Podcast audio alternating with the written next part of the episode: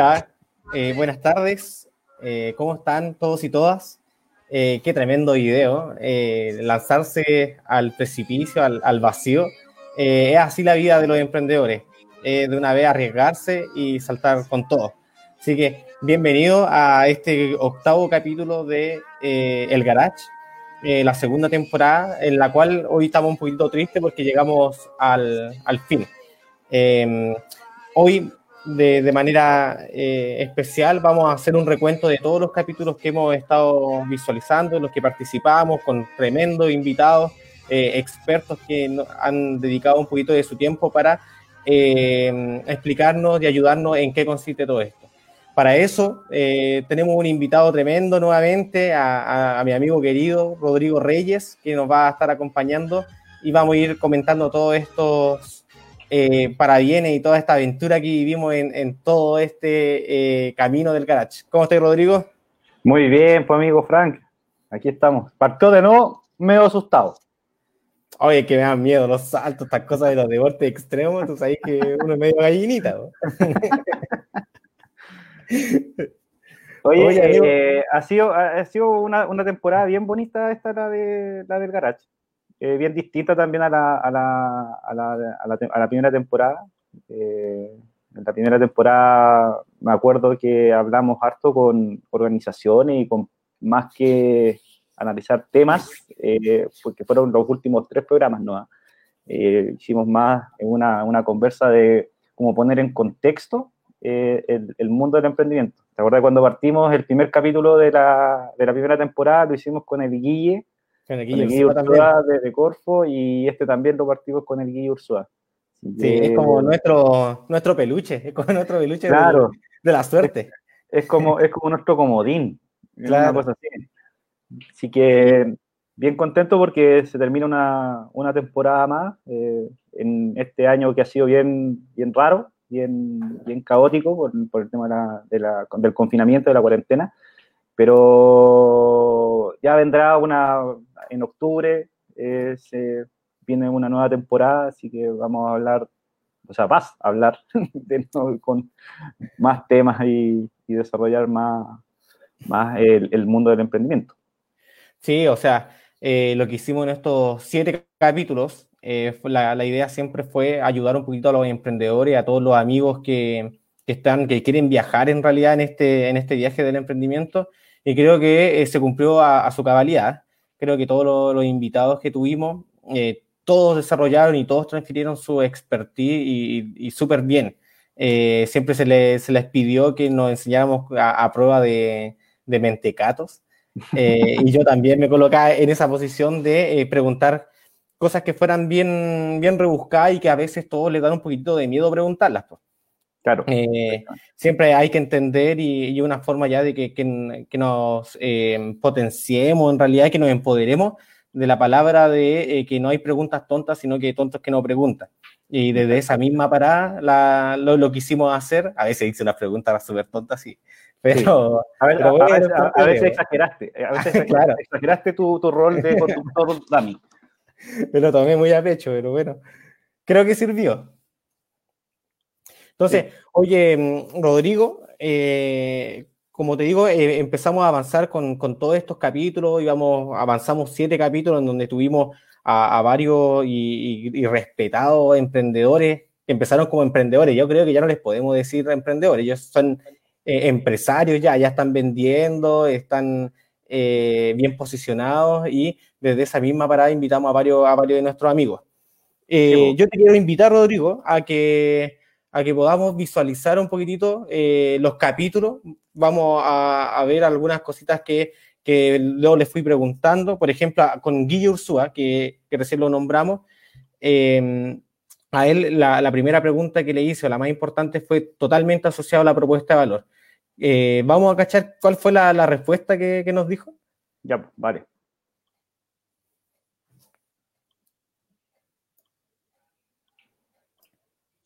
Sí, lo que yo te comentaba recién, pues, que tenía que ver con eh, el agregar valor a un sector, que ese sector esté dispuesto a pagar por ello. Entonces, eh, hay que tener muy claro finalmente qué, qué, qué, vas a ofrecer distinto a tu competencia.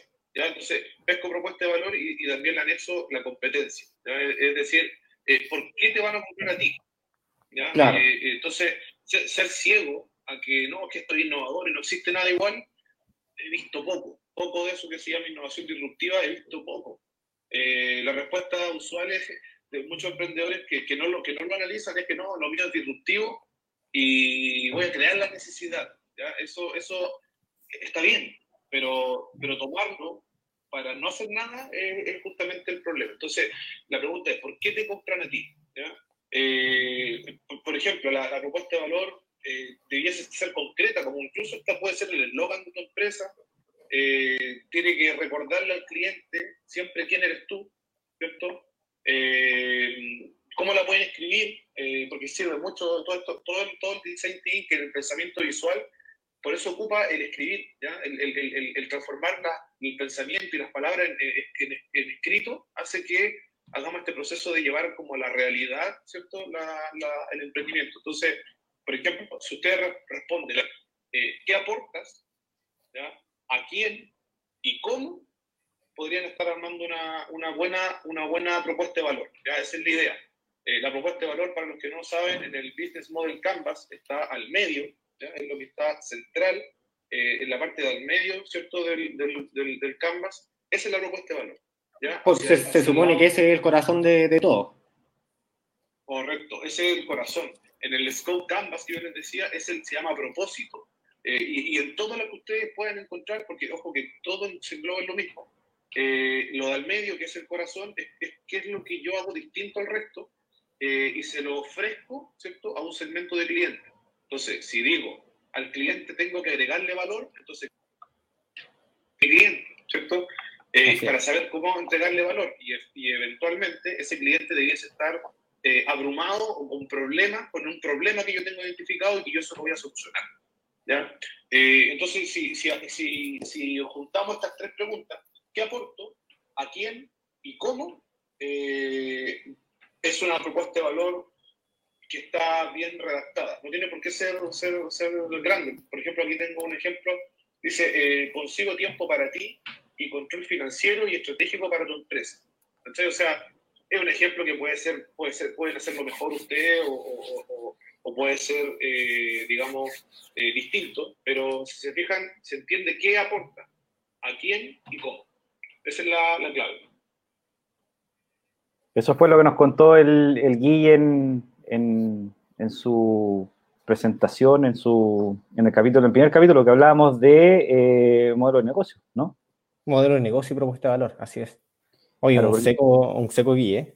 Sí, y porque aparte que es re importante recalcar eso, el, quizás eh, los, emprendedores eh, nos equivocamos en, una parte de eh, no entender cuál es nuestra propuesta de valor. Entonces pensamos que la, la, solamente la idea, la conceptualización de, lo, de, de, la solución que tenemos es la propuesta de valor y no.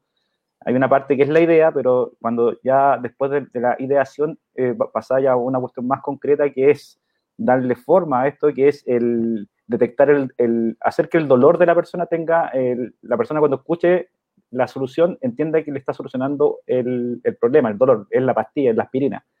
¿sabes? Y eso en función también de entender cuál es tu segmento de cliente. No, claro. no, tiene, no, no, tiene, mucho sentido la propuesta de valor si no, no, no sabe a quién se la va a vender. Sí, y en esto en cuanto a la, a la segmentación de cliente, eh, vino con Isalas, vino, eh, Connie fue eh, la que ella desde una forma vivencial, desde su experiencia, eh, vino a contar un poquitito de cómo ella eh, segmentó cada uno de sus clientes hacia grandes rasgos. ¿Por qué? Ella siempre la pregunta, porque ella tenía un montón de emprendimientos, ha hecho muchas cosas, de hecho tiene mis propiedades, mis nanas, mi empanada, muchas, mis problemas. Mi pro, claro, se está detallando todo. Claro. Así que eh, eh, quisimos invitar a Connie y Connie también nos, nos, preguntó y nos solucionó, nos ayudó a solucionar, perdón, y a buscar la respuesta a cómo eh, nosotros encontramos o hacemos una buena segmentación de clientes. Veamos el videito también. Ya. Mira, yo creo que más que la técnica, por lo menos la técnica que yo utilizo cuando identifico clientes, de partida uno siempre con una breve encuesta puede identificar qué está buscando la persona, qué necesita y tú como emprendedor saber qué ofrecerle. Muy breve.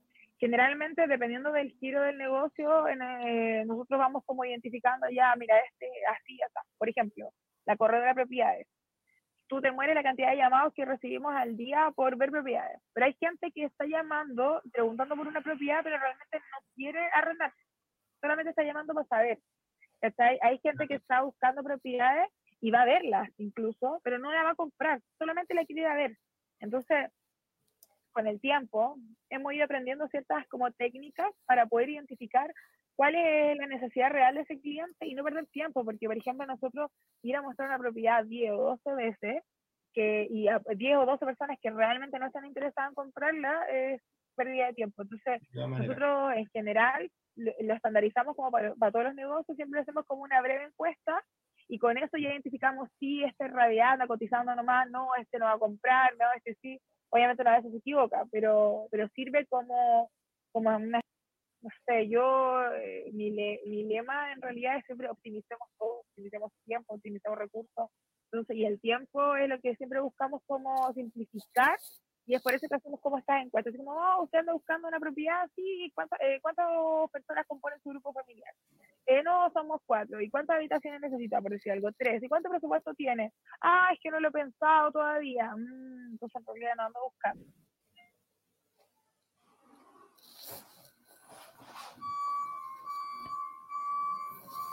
Eh, importante lo que nos estaba comentando. Sí, clave, clave lo que dice la Connie, porque al final de cuentas, eh, de repente, eh, bueno, en este caso particular, que era el tema de las propiedades, efectivamente siempre el cliente así como que no, tiene mucha noción de lo que quiere. Es como, tú te acordás, bueno, no está ahí chico, cuando aparecieron los celulares por primera vez, el año 90, así como masivamente, digamos. Eh, en ese tiempo los celulares no eran una necesidad para la gente, Era, era, un lujo. Lo mismo que, que la, televisión por cable.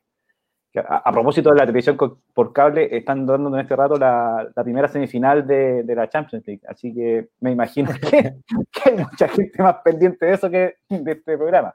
Creo, que teníamos que haber, creo que teníamos que haber invitado a alguien que eh, nos ayudara con estrategias. Claro. ¿Cómo no hacer programas cuando están dando un partido importante en la semifinal? Que por cierto va ganando 2-0 el, el, París. Yo voy por París. Yo voy por, eh, por, el equipo alemán, el, el más débil siempre puede dar la sorpresa. Oye, eh, claro, entonces no, era una, eh, la televisión por cable o el, o el, o el teléfono celular no era una necesidad, era un, eran un lujo. Y, con el tiempo se fue transformando en una necesidad, ¿cachai? O sea, ya es parte de tu, de, tu costo de vida, ¿cachai? No sé, pues, así como pagáis el gas, la luz, el agua, también pagáis el celular y también pagáis el cable.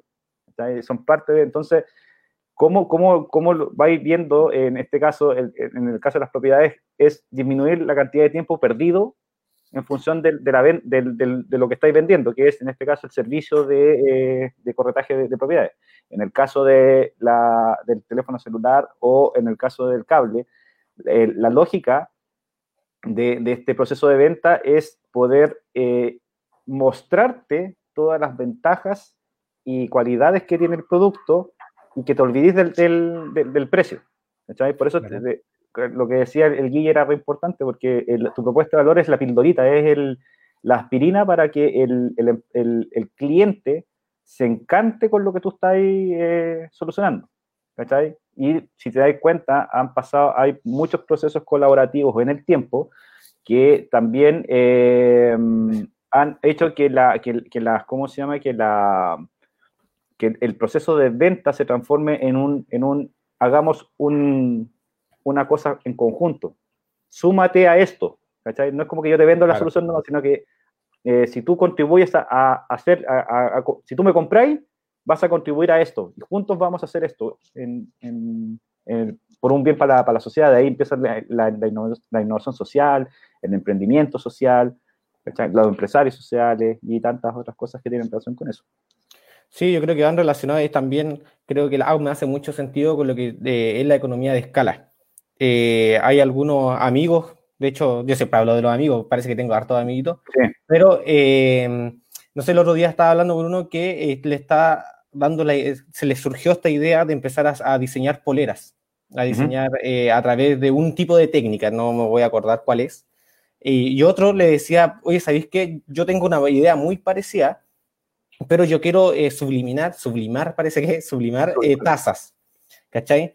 Eh, pero y, y una técnica totalmente distinta. Pero se estaban poniendo de acuerdo para que ambos empezaran a ofrecer los mismos productos, el del uno y el del otro, para lograr ventas. O sea que el que hacía poleras eh, decía, ¿sabéis que yo ofrezco tus tazas? Pues, ¿Por qué no? A- además que tú tienes una técnica distinta y podemos eh, aumentarle valor a nuestro negocio a través de, de, tu idea y de tus productos también. Entonces, me hace mucho sentido lo que decís tú y que más llevado a, los ámbitos económicos, eh, se, conoce como la eh, economía de escala. Es como yo también me voy ayudando con otro, otra persona que hace un, producto parecido o que en realidad le va a agregar valor a mi producto y a mi negocio. Exactamente. Y a propósito de eso, porque tiene mucha relación, en la, el- el- la economía a escala tiene que ver también con el posicionamiento de la marca. ¿ya? Hay una, una cuestión que es muy importante. O sea, el- eh, siempre te van a preguntar, cuando tú vas a vender, te van a preguntar, bueno, ¿y quién soy tú? Claro.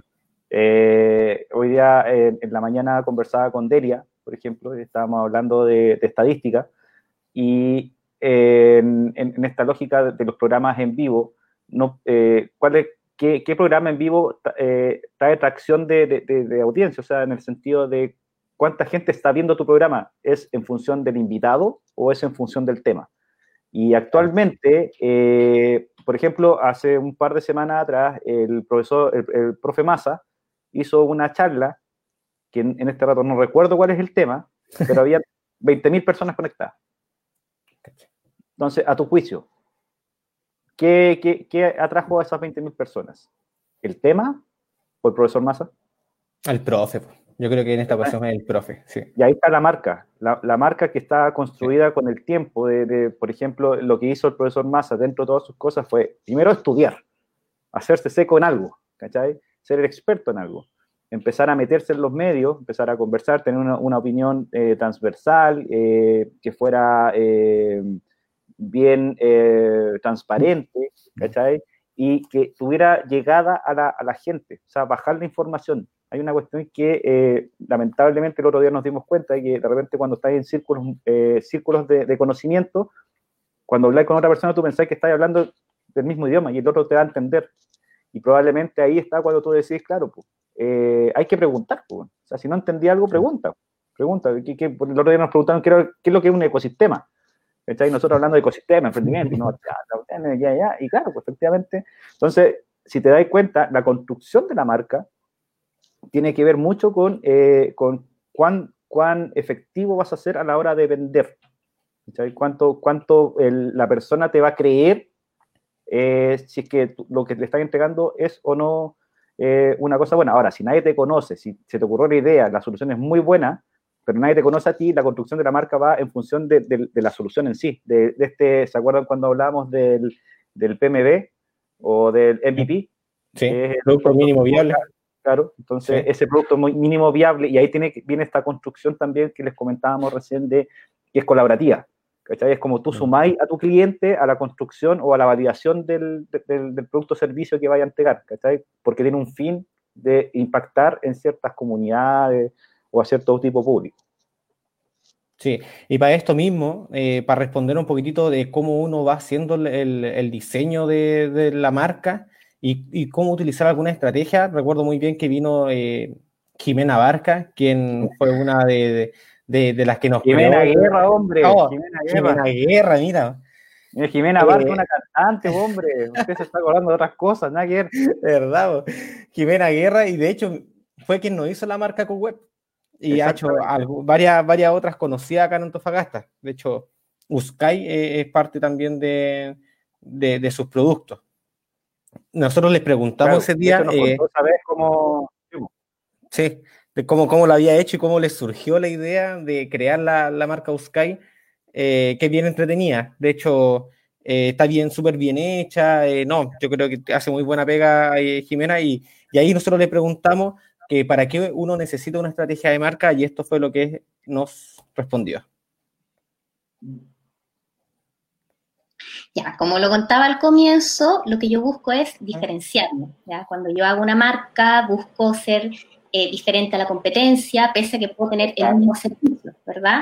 Porque lo que busco en el fondo también es poder atraer clientes y con eso, y es, un, es como es como lo que conversé en algún momento, es como cuando tú querés conquistar a alguien, cuando tú querés conquistar a alguien, tú muestras todo tu mejor repertorio, eres simpático, eres entretenido.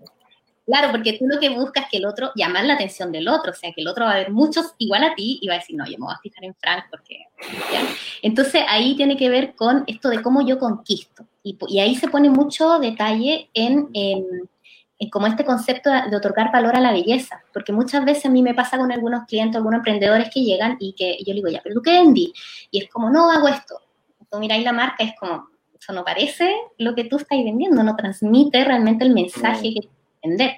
O me pasa mucho con emprendedores que son muy jóvenes, entonces me dice, nos pasa que llegamos a la reunión y nos miran con cara de pollo, así como, ¿usted sabrá lo que está hablando? Entonces, pero en cambio ven tu marca y la ven tan así como consolidada que te creen, pues, te creen que eres súper mega especialista en algo que probablemente lo eres o probablemente no. Pero la marca tiene ese poder, el poder que digo, que, que converso ahora como de la conquista, de decir, ya, yo, esto es lo que yo quiero que tú creas de mí. O que ojalá sea igual la promesa se cumpla.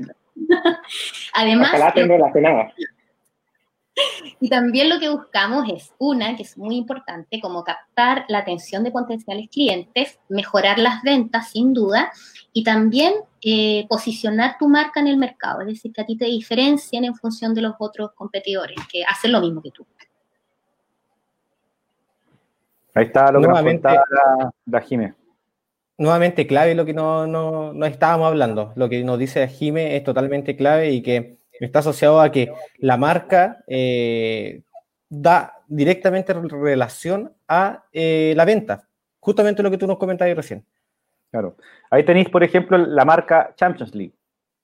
Claro.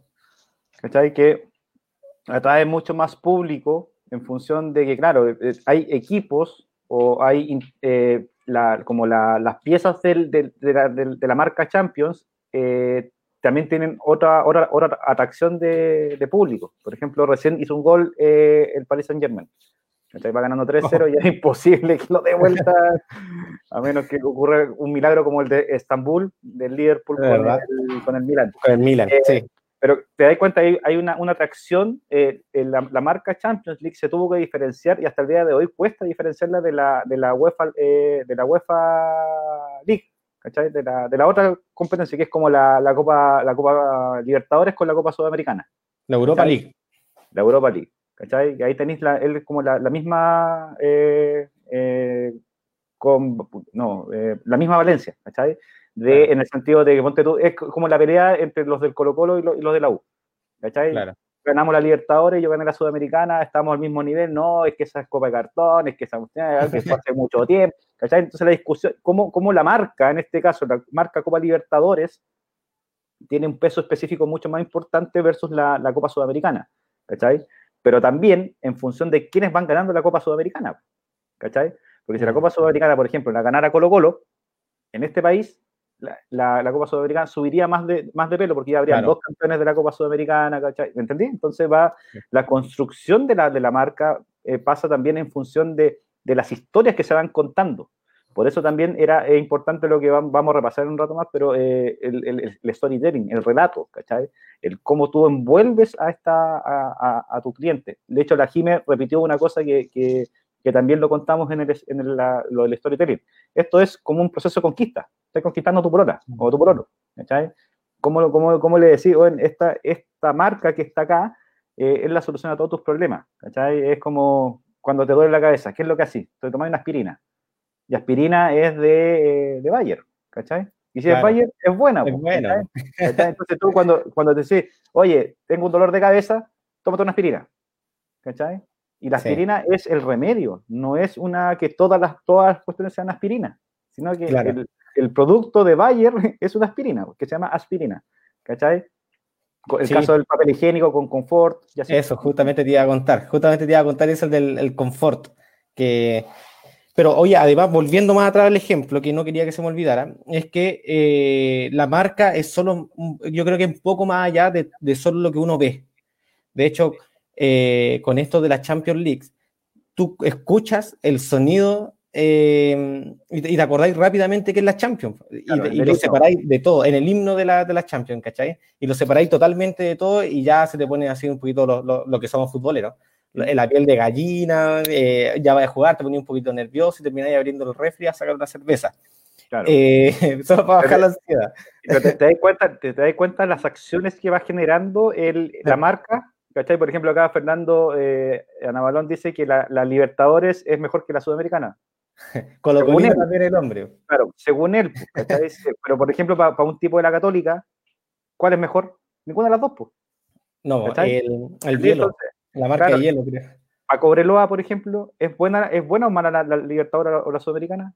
Tampoco, pues, ¿cachai? Para, para, ellos mejor, yo creo que para ellos mejor la Libertadores porque también tienen dos finales, dos finales perdidas, pero dos finales que llegaron, ¿cachai? Entonces hay, hay, hay una historia detrás, ¿cachai? Hay un, eh, como te decía, eh, las, las, marcas se construyen en función de la historia. Entonces, cuando tú soy nuevo, para esto es un consejo para los emprendedores, cuando tú soy nuevo, mucho de, de la marca de, de, de, tu emprendimiento, de tu solución, ¿ya? Es eh, parte de lo que tú ya has construido como persona. ¿Cachai? Ahora, si también en el caso de que tú te metáis un rubro donde nadie te conoce, ¿cachai? Tenéis una, una, un potencial de para poder crear esa historia, ¿cachai? Claro. Cómo Coca-Cola conquistó el mercado diciendo que tenía una fórmula mágica. Claro. Ya no sabes tú si es mágica o no, ya no sabes tú si, y es secreta, pero también después salió Pepsi.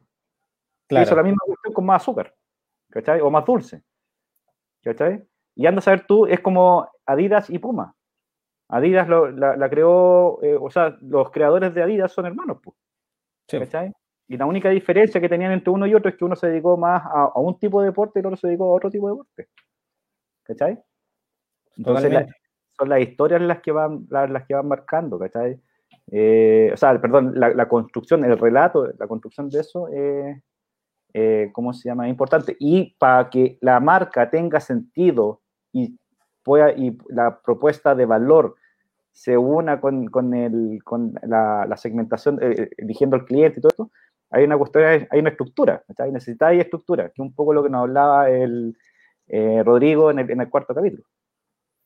Claro, Rodrigo Castro nos no, no hizo enlazar eh, las lucas, totalmente las lucas junto con, eh, con la propuesta, nuestra propuesta de valor contra eh, nuestra marca y también cómo identificamos a los clientes todo esto eh, al final eh, no, no, tiene ningún sentido si es que no lo enlazamos con las lucas, si es que no vemos una estructura de costos, no sabemos cuánto nos cuesta a nosotros eh, generar nuestro producto, si no sabemos a quién lo vamos a vender y a cuánto lo vamos a vender. En ese capítulo nos enseñó harto de cómo también estructurar lo, los precios. Hay, hay, distintas formas de verlo, que una, por ejemplo, puede ser a través de los mismos costos, identificar los costos, colocarle un margen de utilidad y en la cual ahí yo eh, es lo que a cuánto yo lo voy a vender al cliente final. Pero en esta ocasión eh, nosotros le hicimos una, una, pregunta y lo que queríamos llegar era a cómo nosotros hacemos un presupuesto, cómo eh, hacemos una planificación a largo plazo para saber si es que nuestro negocio va bien. Y eh, Rodrigo, esto nos no estuvo comentando. No, lo que pasa es que depende de cómo tú haces la proyección. Pues tú, tú haces la proyección en un, en un horizonte de tiempo no la haces al día. Entonces tú si quieres hacer tu evaluación al mes, claro, efectivamente tienes que calcular todos los días tu ingreso y después vas a llegar a tu ingreso mensual. Y así vas a ir registrando tu ingreso mensual. Si lo quieres hacer tu proyección a 10 años, vas a pescar todo por año. Vas a trabajar todo el año y vas a obtener en el año 1 gané tanto, y en el año 2 gané tanto. Y así sucesivamente. Entonces todo depende de la nomenclatura por la cual tú quieras trabajar. Perfecto, me, me, queda clarito. Bueno, y finalmente, eh, con todo lo que hemos conversado, en el fondo lo que estamos armando es el presupuesto. Y el presupuesto no es más que eh, una forma de organizar todas las actividades que vamos a desarrollar en términos de nuestro proyecto o nuestra empresa, con los recursos que ingresan y con los recursos que salen. No es más que un plan que nos permite a nosotros ordenarnos, nos permite proyectarnos y poder de alguna forma, no predecir, pero sí eh, disminuir el riesgo de, en base a información que vamos a tener y los objetivos que nosotros nos propusimos al principio. Entonces, el presupuesto no es más que eso, es un plan, como dice ahí, es un plan de operaciones y recursos de una empresa para poder proyectar y tener información en un determinado periodo de tiempo y que obviamente esa cantidad de tiempo, pero lo que hacemos nosotros es registrar recursos, registrar en términos monetarios, en términos de plata. Perfecto. Ahí está clarísimo. Como el agüita. Sí. Eh, Yo creo que el- lo, lo más difícil es hacer un presupuesto. O sea, después ya cuando estás ahí, eh, el- cuando te vayas a vivir solo y tenés tu casa ahí, de repente ahí tenés que empezar a hacer un presupuesto, pero para una empresa es totalmente distinto. Sí. Es yo creo que es similar, pero eh, tienes que tomar muchos temas más en consideración. Eh, en, cuando estáis en la casa, eh, eh, como que buscáis en qué es lo que vaya a gastar. Ah, tengo que pagar la luz, tengo que pagar el agua, tengo que pagar el cable, ¿cierto? El- pero eh, si es que no tenéis hijos, no consideráis recursos humanos. Claro. Y en, y en un emprendimiento sí, tienes lo mismo, tienes que pagar el agua, tienes que pagar la luz, el internet, pero tienes un equipo por detrás, tienes que tener a, a profesionales o, o- o personas en realidad, sea quien sea, que te va a estar apoyando en el, en el negocio y que esos también tienen un precio. Claro. Como recién hablábamos, eh, uno va a vender algo, pero eh, un producto, pero acá nosotros también estamos comprando un servicio, servicios profesionales, y yo creo que eso es también lo, lo difícil de, eh, de proyectar. Y de hecho, cuando empezamos conversando eh, y la respuesta que, que- recién eh, visualizamos es que eh, él nos estaba diciendo cómo nosotros íbamos a proyectar estas lucas. Y, la nomenclatura era siempre bien importante porque nosotros hacemos el presupuesto que es mensual. Decimos, vamos a gastar estas lucas mensual y, y- los vamos acortando. Pues decimos, ya, diariamente se come esto, diariamente gastamos esto, super gasto, no sé, mensual un gas. Eh, pero si tú quieres proyectar un poquito más allá y si quieres tener una, un- una visión de un negocio que, que, que tú quieres que dure, realmente que dure, eh, tiene que ser anual. Entonces los datos se vuelven mensuales y la nomenclatura cambia. No, ya no es eh, diario el presupuesto, sino que ya vuelve a ser, pasa a ser mensual para que este se convierta en un, en un presupuesto anual y, y vayamos viendo si es que anualmente mi negocio va bien. Allá, acá va asociado mucho a la toma de decisiones. Cuando yo eh, eh, tengo que tomar una decisión eh, que el, el tiempo en realidad nos va a decir si es que es correcta o incorrecta, pero cuando yo tengo que tomar una decisión o para aumentar mis ventas y para tomar alguna otra estrategia adicional como el de la marca que recién estábamos viendo con, con la Jime. Oye, cuando, eh, esta es una pregunta que no, creo que la respondimos también ahí, la respondió Rodrigo Castro, pero cuando habláis de flujo en una, en una, en una proyección de, de- de plata, ¿de qué, de, qué, de qué se trata eso? ¿De qué, de qué se habla? ¿Qué es lo que es el flujo? El flujo, eh, por ejemplo, eh, es, eh, la- es como una corriente, veámoslo así, es como cuando estamos en un puente y, y pasa algo por, por debajo. En esta ocasión nosotros podemos visualizarlo como el flujo de caja. Yo creo que el ejemplo más cercano y es lo que más se ve.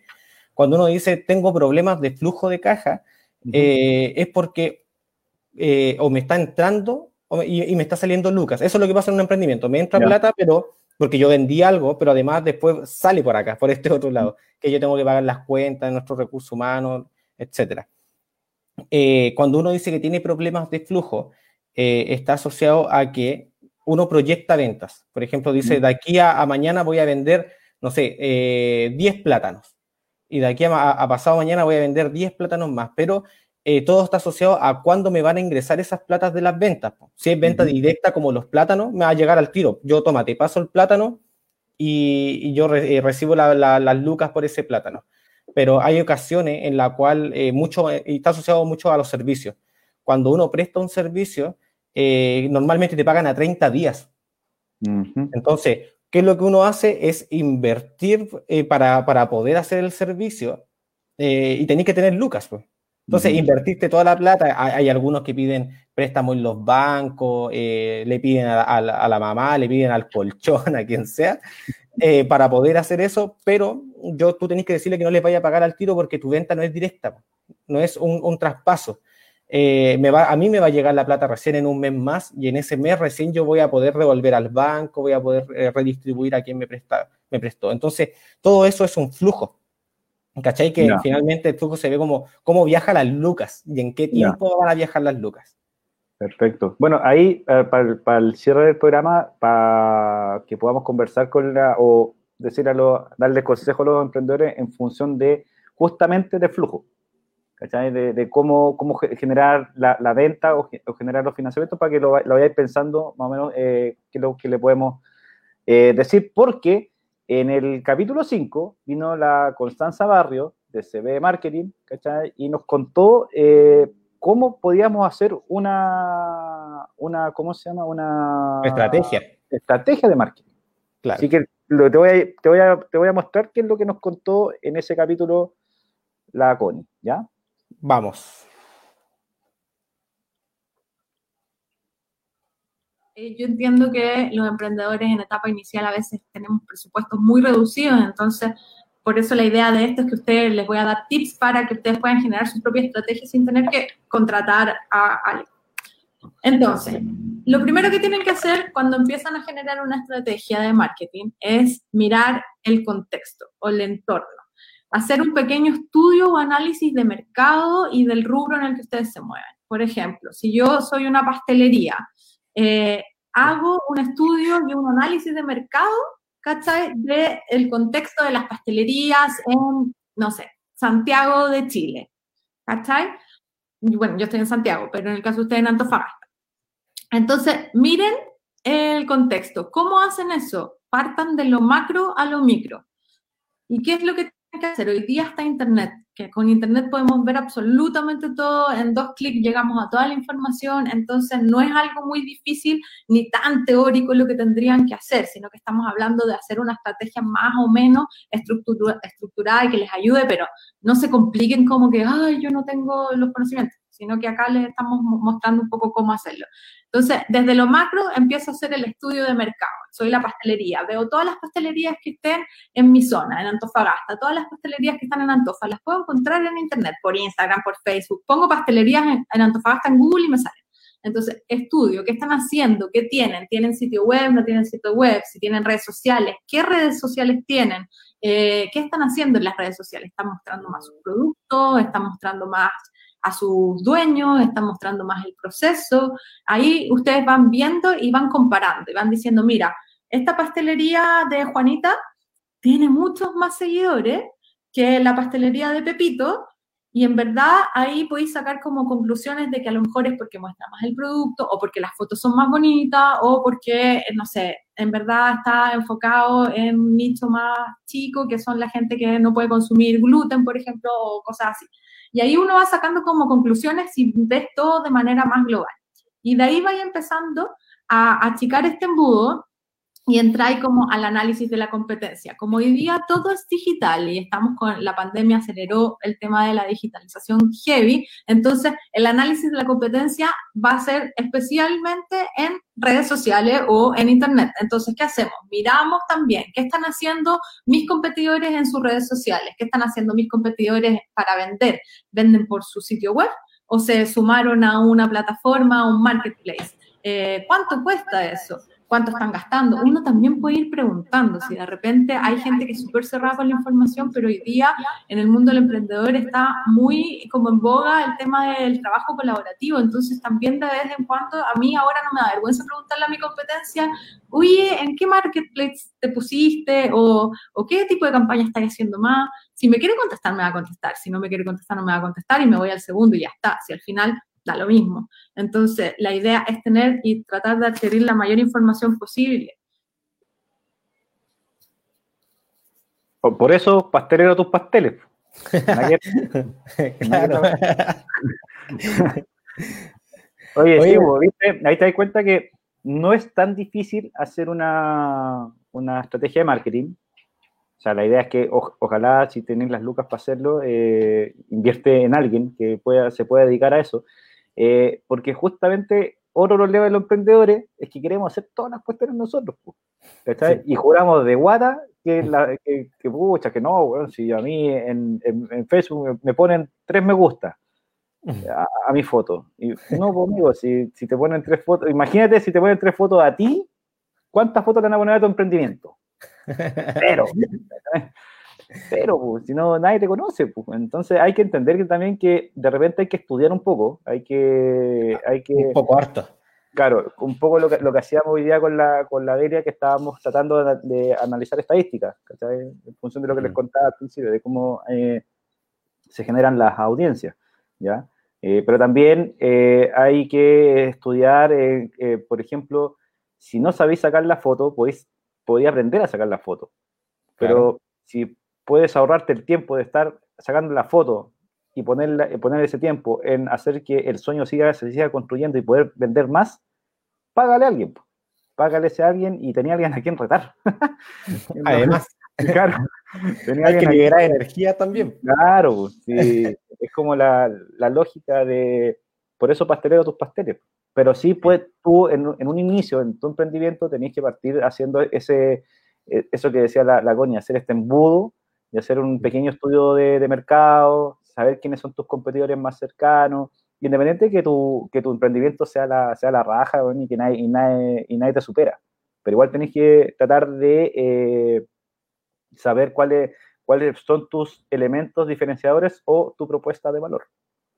Sí, ahora esto es re importante porque yo creo que otro de los pecados, los pecados, los pecados, Ah, no, no los pescados, Usted tiene hambre. Tiene hambre.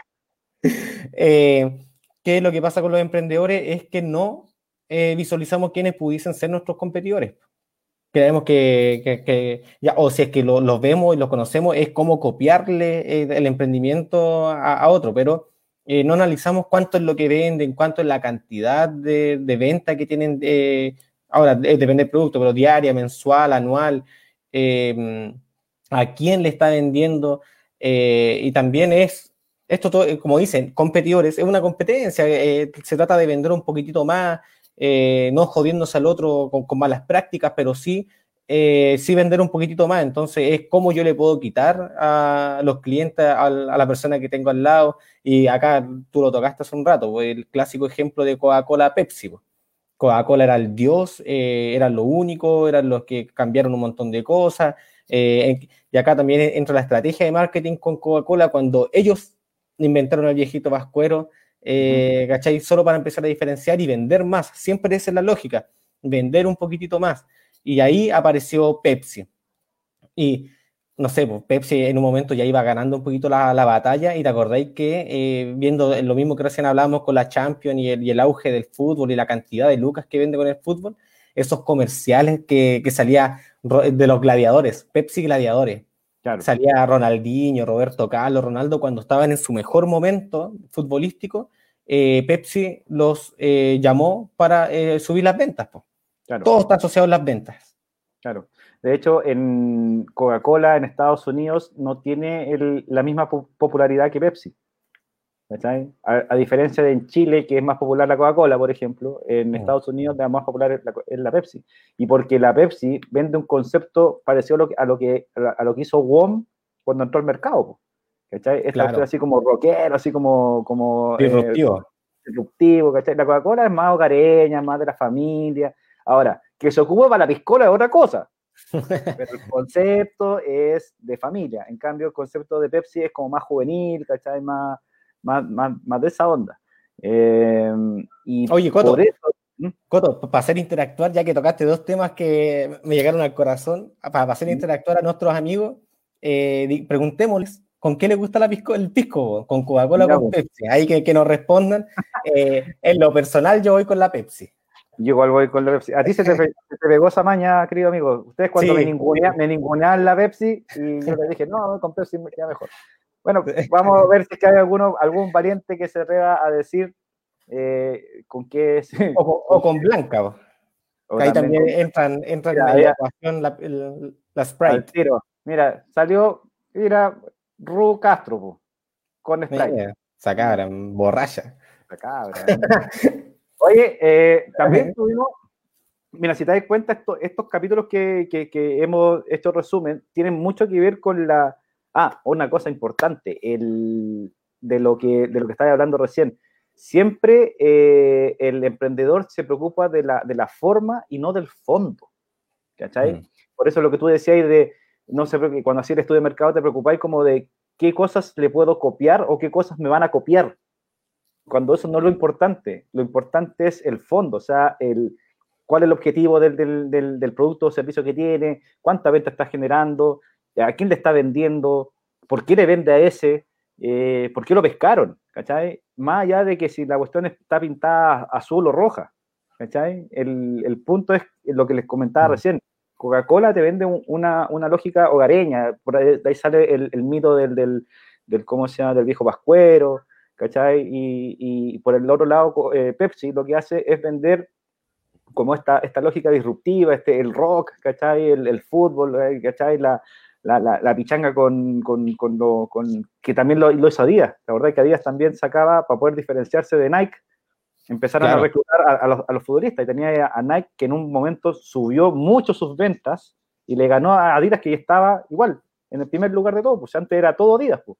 La- las, copas, las copas del mundo eran eh, auspiciadas por Adidas, eh, la indumentaria de los equipos eran Adidas, casi todo era Adidas. Entonces Nike se metió con, pa, con a- disruptivo, ¿cachai? Con una cuestión, mucho, con una propuesta mucho más eh, eh, actualizada, ¿cachai? O vanguardista de- de- producto. Mira, acá nos están diciendo, bueno, la, la Ruth que dijo con Sprite, y también acá otro amigo que dice con Blanca.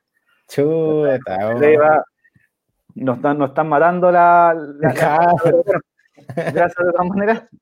Los demás que sigan, sigan comentándonos eh, qué- con qué se toman la, la piscola, con Coca-Cola o con. Porque ya no sería piscola en todo caso. ¿Con qué se toman el pisco? Claro. Con, con el- con blanca o con negra. Y de las negras, Coca-Cola o, o Pepsi. O no sé, pues, Y, de la blanca Sprite, o, ¿y cuál es la otra? ¿Cuál es la competencia? ¿Una Canada Dry? una dry, claro, una Canada Dry, o una tónica. Ah, como que la carretilla acá. Lo básico. Eh, en- ¿Te diste cuenta? Estos cinco capítulos han estado relacionados todos con el, el fortalecimiento de la marca en función de la venta. ¿Cachai? Claro. Tuvimos un capítulo que fue así como el disruptivo de, la, de la serie, que fue, estuvo relacionado con, con parte del fondo de lo, de lo que tenés que hacer, ¿cachai? De, que Claro. es el tema de la, de la constitución de, la, de, de tu emprendimiento. Porque todo esto no tiene sentido si no está dentro de una, de una gobernanza o de un, de un constructo legal que te permita eh, eh, eh, trabajar en, en acuerdo a la ley. ¿sabes? Claro. Lo más en legalidad. Claro, porque lo más probable es que cuando soy emprendedor eh, y estáis vendiendo tu- las cosas en tu casa y todo el cuento, en algún tarde o temprano, tarde o temprano, llega eh, el tío servicio impuesto interno y, y te- y de alguna forma te va, te va a, a obligar a estar constituido, pero por otro lado también te va a multar. Entonces, para que no te multen y para que esté en, en- en- en concordancia con la ley, es bueno constituirse. Aparte que para lograr financiamientos de distintas índoles, llámense eh, créditos bancarios, eh, fondos de financiamiento público, eh, incluso para poder hacer negocios, tienes que estar constituido. Así que vamos a ver lo que nos dijo la Angélica Morgado, que fue nuestra invitada para ese capítulo, y que nos contó parte de su experiencia en el tema de la constitución de la empresa. Vamos a ver. Ya, tú haces el trámite de constitución. eh, lo que yo recomiendo desde mi experiencia, hay una parte en la que te dice, una parte de la constitución de tu empresa en un día, eh, que te dice, eh, ay, se me fue la palabra, eh, los giros. No me acuerdo, no me acuerdo cuál es el, cuál, cuál es el nombre del título del- de esa parte, pero son como los giros que tú vas a desarrollar en el emprendimiento. Entonces, eh, lo que yo he hecho, no, no- actividades parece, ¿no? ¿Ah? Actividades, eh, desarrollo de actividades. Mm, no me acuerdo, no me acuerdo. Pero hay hay un punto cuando estaba haciendo el, el- el llenado del formulario que te dice cuáles son la- los giros que vas a, a desarrollar en tu emprendimiento. Entonces ahí yo recomiendo, nuevamente desde mi experiencia, hacerlo bien amplio, eh, pensando en todo lo que podrías llegar a desarrollar con tu emprendimiento de manera de que no tengas que hacer tantas modificaciones en el futuro. Entonces, por ejemplo, pon, si, va, si vendes zapatos, eh, puedes poner igual que vas a vender zapatos, que vas a reparar zapatos, que después vas a vender tala y que vas a vender botas y que después vas a vender cremas para los zapatos, no sé, como pensar en todo lo que podría eh, generar este negocio en el futuro de manera que no tengas que hacer modificaciones después. Que igual las modificaciones son fáciles, pero igual es un trámite. Claro. ¿Ya? Entonces, eliges la forma de constitución, eliges la- las actividades que va a desarrollar, eliges la administración, que es eh, si, lo- si la administración va a recaer solo en un socio o en, o en todos por igual, que es lo mismo que se hacía en la, en la constitución de sociedad clásica. ¿Y qué quiere Eh, decir eso? ¿Qué quiere decir eso de la administración? O sea, eh, no sé, hay algún, algunas sociedades en que dice que solo un socio va a tener toda la responsabilidad, por ejemplo, frente a los bancos, frente a cualquier trámite, eh, no sé, pedir chequera, firmar contratos, eh, arrendar, lo que sea. O Ah. algunos que dicen indistintamente puede ser cualquier socio. O algunas que dicen para estos trámites pueden ir estos dos socios, para este trámite solo puede, o sea, puede ir uno indep- independiente que no esté el otro socio para firmar. Todo eso se va definiendo igual en la, en la escritura. Ya, perfecto. Y te va dando opciones, o sea, tú lo puedes agregar como texto propio o también ahí mismo te va dando opciones para elegir eh, cómo, lo va, cómo lo vas definiendo. Ya, perfecto. Eso. Eh, bueno, y eso, son, son, es un formulario muy fácil de llenar. eh, tú vas eligiendo, por supuesto que tienes que te- asesorarte antes o eh, si es que no sabes nada de qué tipo de sociedad y todo eso, eh, para, para ver qué es lo que te conviene. Oye, Hay una parte, discúlpame, ¿Mm? es que antes te vi con vuelo, así que dale nomás. Eh, no, que hay esta parte de, la constitución de la empresa es bien complejo, no es una cuestión así como pa, de hecho en el tercer ojo hablamos de uno de los capítulos de la de esta temporada, para que lo busquen, eh, hablamos sobre eh, la constitución de, de empresa igual. Así que eh, no es un tema que, que- que sea, es fácil hacer la constitución, te van guiando en tu empresa en un, en un día.cl, que necesitas tu clave única, así que aprovechando que también tienen que sacar los permisos para poder salir a la calle con la clave única, aprovechen de, de conseguirla. Eh, es fácil constituir la, la empresa, te van guiando, hay to- está todo explicado. Ese sí que a prueba de tonto, ¿cachai? Sí. Sí, es importante que eh, le puedas preguntar a, a un abogado y quizás nosotros vamos a, eh, vamos a ayudarlos, con- los podemos ayudar con eso, a través del CoWeb, eh, para que puedan saber y entender a, a cabalidad cuál es la diferencia entre cada una de las figuras que hay y cuál es la que efectivamente se, se, eh, acerca más a lo que ustedes a lo que ustedes están desarrollando como producto o servicio, ¿ya?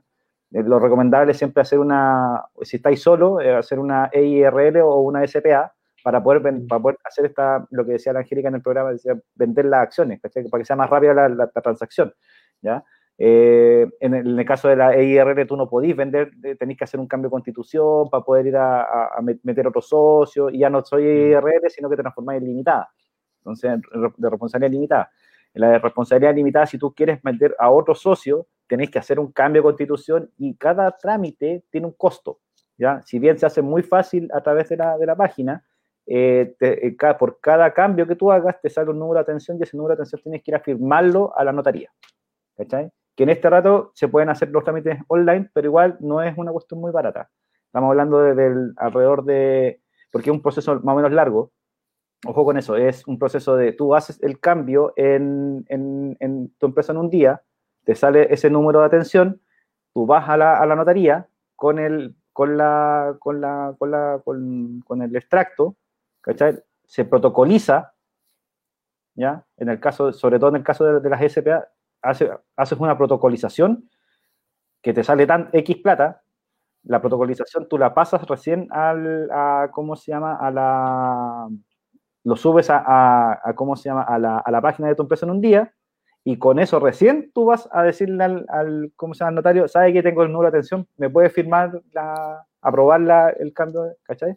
Entonces un Sí. proceso más o menos largo que te sale alrededor de entre 30 y 40 lucas, entonces por eso es importante saber bien qué tipo de, de sociedad vaya, vaya a elegir, eh, el, el, el rubro que, eh, que vaya, a- si tú sabís que vaya a vender pan, pero en un rato podéis empezar a vender cecinas para echarle al pan y mantequilla, pone que vaya a vender productos lácteos también, pues, amplía la, la cuestión. Y si en un momento te das cuenta de que no vaya a vender pan, pero vaya a vender la receta para hacer pan, también vende, o sea, amplía lo que más se pueda el, el- el giro, porque eso no, no implica que en el servicio de impuestos internos tú vas a tener los mismos giros. ¿Cachai? Ya. O sea, tú en tu, en, en tu constitución tú dices, yo hago, yo hago de todo, la clásica del emprendedor. ¿Cachai? Yo hago de todo. Entonces tú lo pones en la constitución, lo declaras. Pero en el servicio de impuestos internos, tú no declaras que haces todas de todo. ¿cachai? Tú dices, yo hago esto. ¿Cachai? Porque por cada giro eh, que tú pongas en el servicio de impuesto interno es una figura distinta. Hay algunos giros que están, eh, que, eh, a- están afectos a IVA y otros que no. ¿cachai? Por ejemplo, la consultoría no está afecta a IVA. ¿cachai? O Ya. sea, está exenta, no paga IVA. ¿cachai? Pero tiene que pagar, tú ahí me tienes que ayudar tú, tiene que pagar el, el 2% de, de- del PPM, tiene que pagar... eh, Un impuesto global complementario. eh, entonces, que con el Renta. IVA, que con el IVA no lo haces, ¿cachai? O, o- o baja el, el costo, ¿entendés? Entonces, ojo con, con, esa, con, esas, eh, con esos piscinazos, que al principio te pueden dar eh, más problemas que soluciones, ¿cachai? O sea, si tu idea es que no tener que cambiar la constitución de aquí a, a 25 años, entonces, primero, antes de empezar a, a cliquear, se lo digo por experiencia, porque yo tengo que cambiar varias veces la, la constitución, llega hasta harta plata en esta cuestión, eh, tenga que, eh, ¿cómo se llama? Eh, eh, hagan una, un, un review y traten de, eh, a- a- por último, a, pre- pagarle a un abogado para que lo asesore en esta parte de, de- de la, de la parte de constitución. ¿ya? Tengo un comentario que quiero leer inmediatamente, porque siempre no, no se veía mejor dubla desde Felipe barra Rebollo. Siempre ninguneando el amigo Jorge Ortiz. Un saludo. Un, Eh, un saludo, un saludo cariñoso a, a- Jorge Ortiz, amigo, a tiempo que no lo veo y, y que, bueno, en, en- con usted no me lo he visto, en los días viernes en, diálogo urbano. en Diálogo Urbano, ahí está el amigo y me, he visto como tres peleas entre ustedes ahí divertidas. tuviera todas las peleas que tenemos por, por- en, en interno. Oye, bueno, terminó el partido de- del, del PSG, ganó el PSG 3-0. Ay. Sí. eh, bueno, y como no, no, no tuvo mucha, mucha resonancia nuestro, nuestro concurso, solamente decirles que eh, lo- los grandes negocios se cierran con alcohol. Era para eso, para eso hicimos el concurso. Sí, para que cachen también, para que sepan. Claro. Oye, Oye, ¿sabéis qué? Discúlpame, yo, yo me quería quedar con lo de lo que dijo Angélica y que está asociado a lo que tú habláis de que se hay que vender pan, si, eh, mortadela y todo eso, es que es parte también del camino del emprendedor. pues.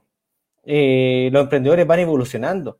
Eh, no siempre es, eh, vaya, te vaya a dedicar todo el tiempo a lo mismo. Siempre, eh, bueno, hay, hay, hay casos que sí, pero eh, la historia también te va demostrando que vaya evolucionando, que vais cambiando de producto, que te vais diversificando. Hay, eh, y eso es bien importante y, y todo esto te va a servir para crear una marca, para crear un relato y todo esto se tiene que enlazar con- totalmente con el storytelling. Y que yo creo que es lo que vimos el, el último, el último séptimo capítulo, el último que pasó, eh, y lo vimos contigo. pues. sí, Así que veamos esto, qué es lo que es el storytelling y el pitch. Te, te lo cuelgo el tiro. Mientras eh, ahí el- es importante que sepan que el. que, bueno, acá, acá está. ¿no? Voy a hablar yo. El, el storytelling lo que hace es conectar eh, la, el- la historia con el receptor. La verdad que recién te decía que tenías que conquistar. Entonces, el, el storytelling, como es contar un cuento, eh, storytelling es cuenta cuentos. ¿Cachai? Entonces, eh, la, la idea del, del, del storytelling es, por eso es tan importante esta cuestión del, del, armar el libreto. ¿Cachai? O sea, tú armás el libreto para un, pa un- tenéis varios tipos de discursos de venta. ¿Cachai? Si alguna vez podéis invitar a, a, a Juan Pablo, para que, a Juan Pablo Fontana, para que te, te explique un poco cómo lo hace él para, para, para poder visualizar un proceso de venta. ¿Cachai? Porque es distinto generar el, el producto a salir a venderlo. ¿Cachai? Yo puedo crear un producto súper bonito, ¿cachai? Súper bueno, súper útil, pero si no lo sé vender, no me sirve. ¿cachai? Quedó en una linda idea. ¿cachai? Entonces, el, el, el, el discurso de venta va en función de eso, de conectarte con el, con el receptor, contar siempre lo más importante. ¿Te acuerdas que en el pitch yo decía problema, solución? Aquí en el, en el storytelling lo que voy a hacer es eh, profundizar en ciertos puntos del, del, proyecto, no en todos, ¿cachai? en algunos puntos que tú crees que son los relevantes y que es necesario que, el, que el, el, potencial inversionista o el que te lo va a comprar o el jurado lo sepa y lo entienda. ¿ya? Eh, hay varias, varias veces los emprendedores nos caemos en, en, en, en temas de, por ejemplo, de, de, de, de obviar ciertas cosas, ¿cachai? Que finalmente cuando tú las obvias del discurso, ¿cachai? Independiente que lo digas, ¿cachai? Si tú obvias cosas, después te las va a preguntar el, el, jurado y ahí es cuando los emprendedores van perdiendo los financiamientos, pierden los concursos, ¿cachai? Finalmente el, el picheo, en el caso de, de Corfo o de Cercotec, va en función de un concurso, ¿cachai? Es como la, la Champions League del, del emprendimiento. Oye, yo antes de, de, de, de, comentar esto, bueno, el, gran parte de, la venta se genera, o sea, que de los emprendimientos, perdón, que, que y a propósito de, ampliar mucho el giro, los emprendimientos dinámicos, ustedes cuando escuchen ahora emprendimientos dinámicos se, se relaciona mucho con el crecimiento y el escalamiento y la diferenciación de los emprendimientos. Entonces, por eso también cuando tú abres tu, tu giro en, en, tu, en tu constitución te permite también ser, transformarte en un emprendimiento dinámico, porque como decía Frank, nunca te vaya a quedar eh, haciendo lo mismo, O, sea, lo, o lo vaya, lo vaya a hacer crecer, vaya a crecer en, no sé, en que vaya a tener eh, más cobertura, o vaya a hacer eh, evolucionar el, el, el, el, producto, o lo vaya a escalar a otro nivel, ¿cachai? Yo tenía una página web, ahora tengo una aplicación, escalaste, la, pasaste a otro nivel, entonces tenéis los dos niveles, tenéis uno y dos, ¿ya? y son diferenciadores porque como lo como porque tú, tú eh, a dónde llegáis, eh, con, con quiénes llegáis, a quién se lo vendís, cómo, cómo impactáis las comunidades y todo eso. Tiene mucha relación con la lectura que le dais eh, con el storytelling, que es la construcción de este relato, que ya lo habíamos comentado un poco antes en, este mismo programa. Sí, oye, eh, cabe resaltar que nuestra amiga Ruth, ahí que nos comentó hoy día también, eh, se dio cuenta, hablamos un montón de cuestiones, de storytelling, de pitch, y se dio cuenta lo único de Star Wars. Claro. Aprendió que lo quiere Star Wars, así que por lo menos eh, sabemos que tienes un, una buena capacidad de síntesis, amigo, de, de contar toda la, la, la, saga completa en un par de minutos. Sí, eso era por el viaje del, del héroe, que es una técnica que usáis para poder armar el, el, el relato. Bien, si quieren conocerla, tienen que ver el capítulo 7 de, del Garage. Sí. Amigo, yo creo que estamos llegando al, al fin, eh, al fin de esta segunda temporada que ha sido bien entretenida, de harto aprendizaje. Eh, yo creo que no solo para los emprendedores y las personas que nos estaban viendo, sino que nosotros igual eh, recibimos harta información, harto conocimiento, eh, descubrimos un, un, mundo nuevo con esto. Mira, nuestro amigo Jorge Ortiz dice que, dice que desde Aló Eli que no había una explicación tan clara como la de Rodrigo.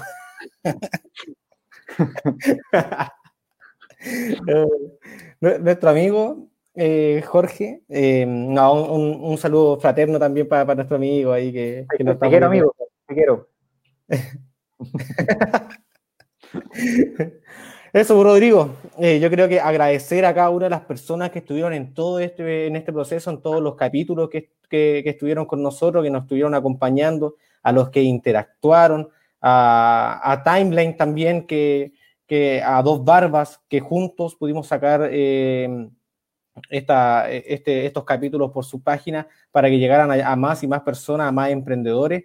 Eh, muy agradecido de ello también y, y de, de, todos aquellos que nos estaban eh, mirando. Mira. Mira, qué, qué lindo. Gracias, amigo Jorge. No, me, me, me, da, me da vergüenza leerlo. Que es lo, más tierno que ha dicho en, en, lo, en los últimos tres años de amistad. Gracias, amigo Jorge. Oye, sí, yo eh, principalmente agradecerle a todos los que, a todas las personas que nos siguieron en, lo, en todos los capítulos, eh, principalmente de la primera temporada y de esta segunda temporada, eh, que todo tema que, quieran que se conversen en, este programa, acuérdense que el, el, Garage, la lógica que tiene es que vamos a aprender haciendo todas las preguntas tontas que no, que de repente pensamos que son tontas y que no, al final no son nada tontas, porque todas nos sirven para nuestro emprendimiento. Eh, le damos las gracias a todos los que nos vieron. Si tienen temas que creen que debamos eh, desarrollar en la próxima temporada, escríbanos a eh, hola.coweb.cl o también a prensa.coweb.cl. También nos pueden escribir por las redes sociales, que se las voy a mostrar inmediatamente. Ah, y, eh, y, también darle las gracias a, Timeline a- y, a, y a Jorge por el que nos apoyó con esta, con esta iniciativa. Eh, esperamos que para todos los que nos eh, siguieron a Frank sigan, lo sigan siguiendo. Eh, volvemos, creo, eh, en la última semana de septiembre con nuevos temas para poder conversar y poder desarrollar eh, más de lo que es eh, el- este camino de ser emprendedor.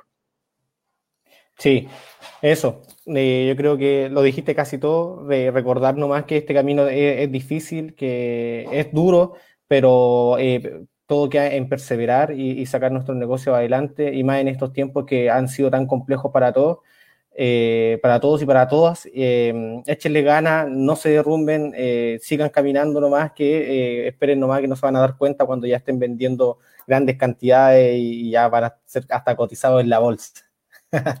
Así que eso, amigos. Un abrazo gigante para todos. Cuídense mucho. no salgan de sus casas. eh, eh, usen tapabocas. eh, cuídense mucho. Ya, ya es mucho esto de la pandemia, así que ya eh, espero haberle hecho todo este esta, esta pandemia, haberla hecho un poquito más ameno en, en sus casitas. Así que eh, eso, una, un abrazo gigante y nos veremos pronto. Chao, amigos. Hasta la próxima temporada. Adiós.